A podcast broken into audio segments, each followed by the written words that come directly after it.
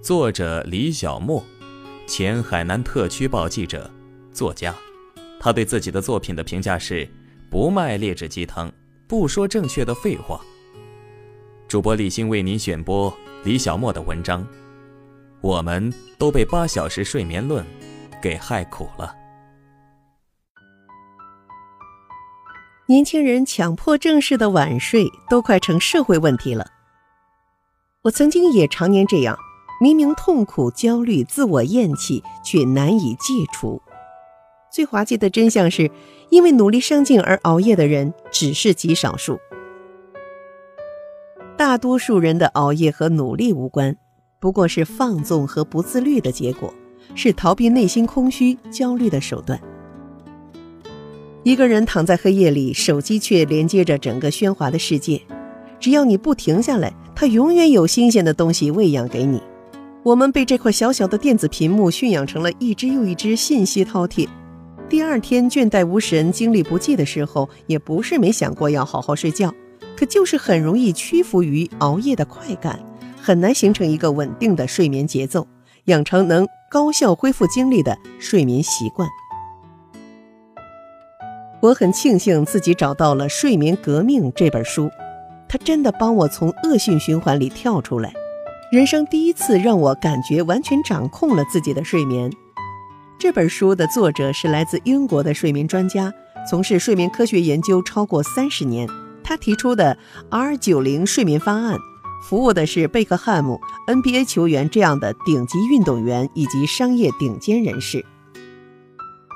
我特别没出息的想，读书真好啊！就算我工作一辈子，也请不起贝克汉姆的睡眠教练呢。可是我却可以通过这本书，得到世界顶级的睡眠建议。读这本书最大的收获是，我发现我们关于睡眠的常识大多是错误的。比方说，我们笃信的八个小时睡眠论，比方说可以通过早点睡、晚点起补觉，通通都是错误的。在这些错误的知识的指导下，我们永远无法获得满意的睡眠。那什么才是正确的呢？怎么做才能高效的恢复精力呢？是时候重塑睡眠观，重建睡眠习惯了。和生物钟对着干，我们永远是输家。如果你对生物钟的存在心存怀疑，企图违背，一定被狠狠的教训过。我就是那个被狠狠教训过的人。去年闭关写书，我偏爱夜深人静的时候写稿子，所以我就想，以前上班要早起，晚上要睡觉是没办法。现在呢，反正二十四小时都是由自己支配的。那就干脆晚上写稿子，白天睡个够好了。然后呢，我就过上了日夜颠倒的生活。但我并没有自由自在、随心所欲，违背生物钟的后果很快就来了。白天睡得再多，我也还是很疲惫，精神状态很不好，注意力很难集中，意志力差，脑子转不动，没耐心，食欲不振，情绪变得很差，脾气不好，而且不喜欢自己，一点也不开心。自然了，写稿效率反而一落千丈。原来晚上睡和白天睡，即使睡同样的时长，身体的感觉是完全不同的。真的，相信生物钟可以任自己调节，真是最愚不可及、最不自量力的想法。生物钟又叫昼夜节律，它内置在每个人的体内，它要求身体像我们的祖先一样。日出而作，日落而息。它的存在已经被科学研究所证明。原来昼夜节律是写在我们基因里的，基因所控制的蛋白分子控制着我们的活动。二零一七年的诺贝尔医学奖就是颁给三位发现生物体中控制昼夜节律分子机制的科学家。生物钟是跟着地球昼夜更替走的。是写在我们基因里的。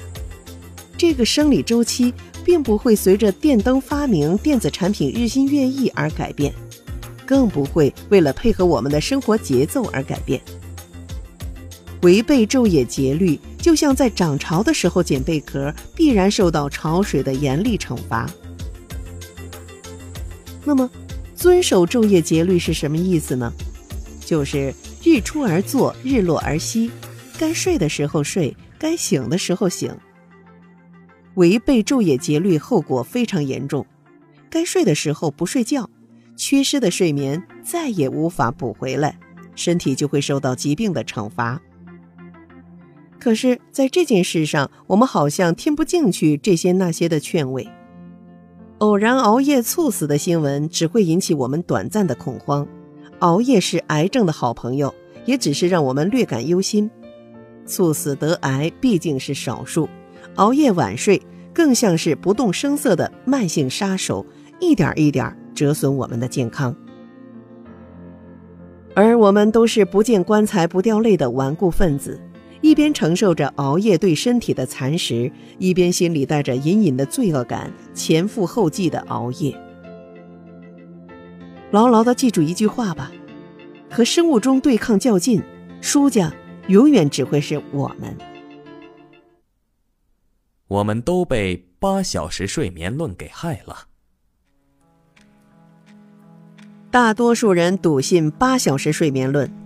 笃信每晚睡满八个小时才算获得充足睡眠，媒体呢还经常发布睡六个小时的两眼无神和睡满八个小时的神采奕奕的对比照片，吓唬我们。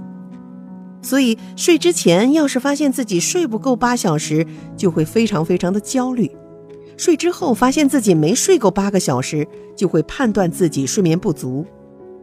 像那些完美主义者，一旦掐指一算，发现睡不够八小时，还会觉得当晚剩下的睡眠都没意义了。那天晚上已经被我毁了，接着会选择破罐子破摔。《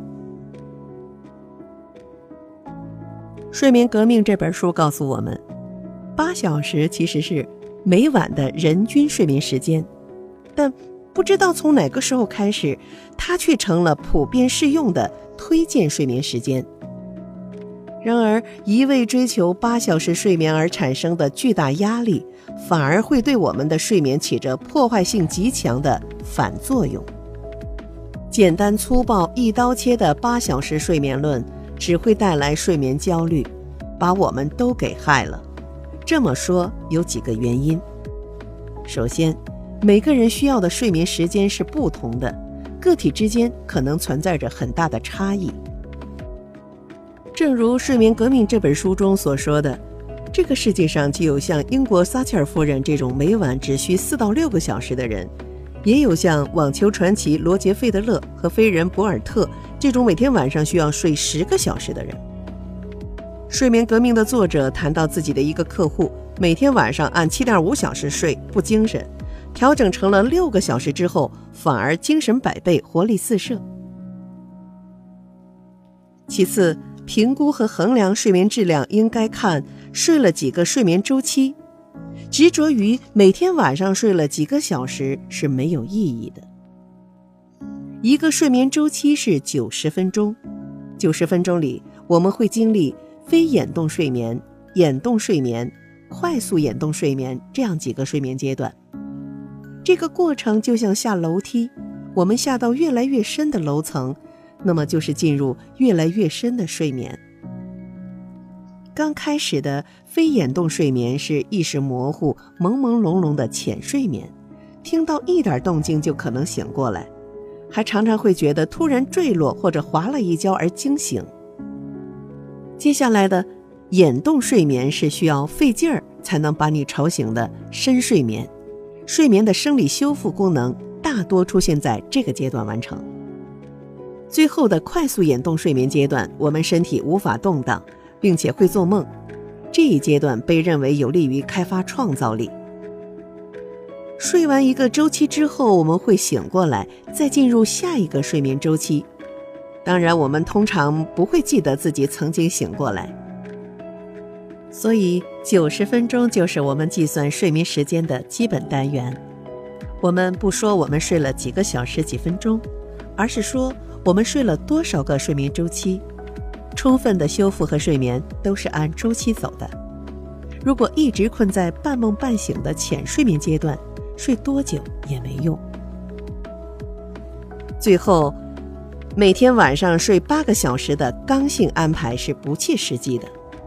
生活中，我们总会碰上加班、聚会或者其他临时事务，所以。很难每天晚上都睡满八个小时。每晚八个小时的刚性安排，就像那颗怎么跳也够不着的葡萄，只会让我们越来越沮丧。睡眠革命主张用弹性的 R 九零睡眠方案替代八小时刚性睡眠论。这个方案最大的特点是，以九十分钟的睡眠周期为计算单位，把睡眠放到一周的时间里面来评估，而不是某一天。在理想的状态下，我们每天获得。五个睡眠周期，也就是七点五个小时。每周我们会获得三十五个完整的睡眠周期，但我们不需要做到完美。一周二十八到三十个周期也就比较理想了。一个没睡好的糟糕晚上不打紧的，我们只要保证不要连续三个晚上缺乏睡眠周期，记得每周至少四天睡够睡眠周期就可以了。请尝试顶尖运动员所用的 R 九零睡眠方案。那么，如何给自己定制 R 九零睡眠方案呢？第一步，设定固定起床时间，这是 R 九零方案的定海神针，是唯一必须固定不变的设定。所以，选择一个固定的起床时间，应该是一件慎重的事情，要务实，不要不切实际。你需要回顾之前两三个月的生活，把工作和个人生活因素全部纳入考虑，然后选择必须起床的最早时间。这个起床时间应该是你每天都能实现的。日常生活中没有任何事情需要你起得比这个时间更早。理想的固定起床时间应该比你必须上班、上学或做其他事情的时间早至少九十分钟。这样，在睡醒之后有充分的准备时间，不会慌里慌张。在这之前呢，我一直是一个晚睡晚起型人，觉得理想的起床时间应该是睡到日上三竿。其实啊，这是一个巨大的误解。设定固定起床时间的时候要注意，就算是晚睡星人，固定起床时间也不能比日出时间晚太多。起床时间和日出时间隔得越远。就越背离昼夜节律。晚睡星人和早睡星人的生物钟最多差两个小时左右。早睡星人早上五点自然醒，晚睡星人七点醒过来，绝对不会需要睡到上午十点的。固定的起床时间是定海神针，保证你的作息不会被打乱。所以周末睡懒觉是大忌，睡一次懒觉就一夜回到解放前了。就算某一天你凌晨三四点才睡，你也要起床进餐，充分醒过来再回去睡。失去的睡眠是补不回来的，晚点起只会破坏原有的生物钟，让已经建立的一切秩序又陷入紊乱。第二步，推算理想入睡的时间。根据固定起床时间推算自己的入睡时间，再加上你入睡所需要的时间，就是你要上床睡觉的时间。我们已经知道，个体所需睡眠的时间存在差异，不是睡得越多越好，也不是睡得越少越好，适合自己才能更高效率的恢复精力。所以，我们需要探索自己所需要的理想睡眠周期。方法也非常的简单。当你不知道自己一晚上要睡几个睡眠周期的时候，就按照五个周期的平均值开始睡。比方说，你的固定起床时间是七点半，那往前推五个睡眠周期，入睡时间就是午夜十二点。如果你需要半个小时才能入睡，那么你需要提前半个小时，也就是十一点半就上床睡觉。就这个方案睡几天之后，如果你发现你总是在固定起床时间之前醒过来，那你就不需要五个睡眠周期。《睡眠革命》一书的作者有个客户，按五个睡眠周期睡不精神，调整成了四个睡眠周期之后，反而精神百倍，活力四射。相反，如果你按照五个睡眠周期睡，还是觉得困倦。也很难在固定的睡眠时间醒过来，你就需要再给自己增加一个睡眠周期，每天晚上睡九个小时。我们计算出来的入睡时间是理想入睡时间，而不是固定入睡时间。入睡时间不固定，正是 R 九零睡眠方案的弹性之处。但延迟和提前都不是随意的，而是一个周期为单位延迟。比方说，你平时是十二点入睡的，错过这个入睡点，你就要一点半入睡，同时你仍然要在固定的起床时间起床，这样才不会干扰生物钟，让你之后的作息大乱套。同样，提前睡也不是随意提前睡的，没有困意不要早早躺在床上等着，而且提前睡也以周期为单位。第三步，睡前睡后的程序不可忽视。这是《睡眠革命》这本书对我观念最大的改变。以前以为该睡的时候把自己送到床上，该醒的时候把自己从床上弄起来，就算完成任务了。殊不知，睡前睡后的程序是好睡眠不可分割的一部分，睡眠质量和睡前睡后所做的事情密切相关。第一，要照顾好身体的功能，睡前不要吃东西，大量喝水，要排便排尿，以免消化系统干扰睡眠。第二，远离电子产品，因为电子产品产生的蓝光会妨碍褪黑素的分泌，而褪黑素是用来给我们助眠的。我们可以换成看书，也可以关闭屏幕，用手机来听助眠的节目。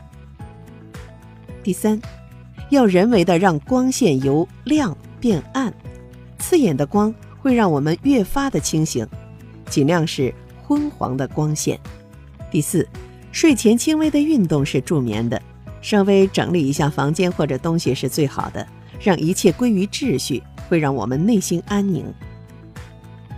如果你脑子里想法纷纭，建议补一个程序，就是把脑子里的想法都写出来，在一张纸上随意的涂鸦就可以。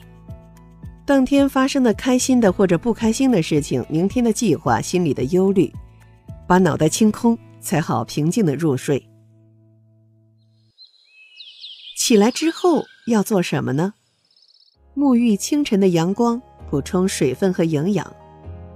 我们的生物钟会根据一些外部线索来设定，主要是日光，还有进餐时间等因素。日光可以促进我们体内血清素的分泌，它可以帮助我们充分的醒过来。那种充分补充水分和营养之后的感觉，实在是太惬意了。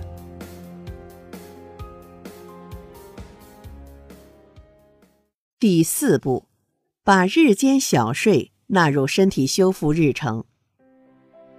除了夜间睡眠，我们还要学会解锁日间的时间。午后一点到三点，我们会出现一个倦怠期。如果夜间缺失一个睡眠周期，那么午后是最佳的弥补时机。如果时间不够插入一个完整的睡眠周期，三十分钟的小睡也能取得不错的修复效果。另一个身心修复的大好机会是傍晚时分，五点到七点。如果错过午睡，这个时候的疲倦几乎累积到一个峰值，小睡三十分钟才可以利用好晚上的时间。但这个时段不适合插入完整睡眠周期，否则会干扰夜间的睡眠。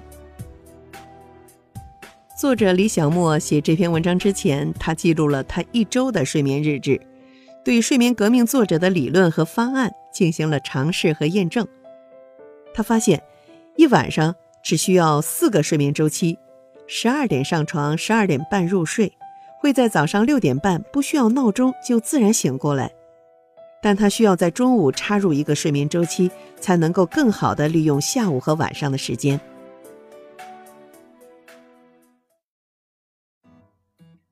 李小莫最后说：“其实。”并没有比之前多睡，可是精力却好了很多，心态也完全变了。那是因为顺应昼夜节律，该睡的时候觉得困，该起的时候清醒，不慌不忙，真的很舒服。